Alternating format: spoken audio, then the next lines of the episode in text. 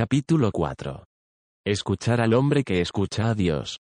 Si mientras escuchamos un sermón hallamos una verdadera joya. El tiempo que hemos dedicado ha sido premiado. Es como si una gema fue descubierta durante el sermón que escuchamos. Como en un sermón que escuché hace tiempo, y de allí saqué una oración valiosa, y no más. Pero fue un sermón bueno. Pero no puedo recordar quién predicó para darle el crédito. Entonces pasa el dicho, no escuchar al hombre quien falla para escuchar a Dios, en un grupo.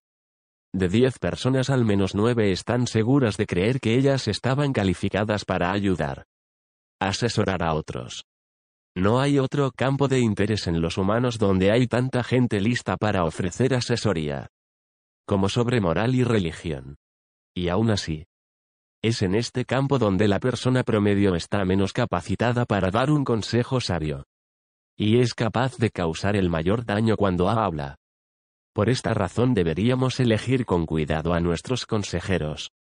Esta selección inevitablemente va acompañada de la idea de rechazo. David advirtió contra el consejo de los impíos. Y la historia de la Biblia da ejemplos de hombres quienes fallaron en sus vidas por tomar el consejo equivocado. Roboam por ejemplo escuchó a otros hombres que no escuchaban a Dios y como consecuencia el futuro de todo Israel fue afectado adversamente. El consejo de Aitofel fue cosa mala y añadió mucha iniquidad a Absalón. Ningún hombre tiene la razón como para ofrecer consejos si primero no ha escuchado a Dios hablar. El hombre que no está presto para oír y seguir el consejo del Señor no está listo para aconsejar a otros. La verdadera sabiduría moral debe siempre ser un eco de la voz de Dios. La única luz segura en nuestro camino es la luz que refleja a Cristo, la luz del mundo. Es especialmente importante que los jóvenes aprendan quién es un consejero verdadero. Al haber pasado poco tiempo en el mundo, no tienen en mucha experiencia y deben recurrir a otros por asesoría. Si ellos lo saben o no. Todos los días aceptan opiniones de otros y las adoptan en su propia vida. Aquellos que presumen a voces su independencia tomaron de alguien la idea que la independencia es una virtud. Y su impaciencia, para ser individualistas, es el resultado de la influencia de otros. Son lo que son por el consejo de quien siguieron.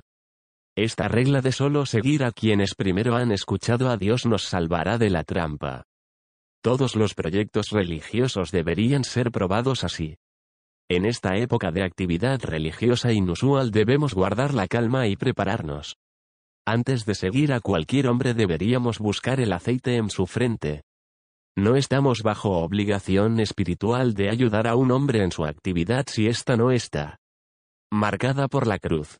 No hay apelación a nuestra simpatía, ni historias tristes. Ni fotos estremecedoras que nos muevan a dar dinero o nuestro tiempo en esquemas promovidos por personas que están muy ocupadas para escuchar a Dios. Dios ha escuchado a hombres que sin excepción son buenos oyentes. Pueden escuchar cuando el Señor habla. Nosotros podemos escucharlos con seguridad a este tipo de hombres y no a otros. Esta regla de solo seguir a quienes primero han escuchado a Dios nos salvará de la trampa. Todos los proyectos religiosos deberían ser probados así.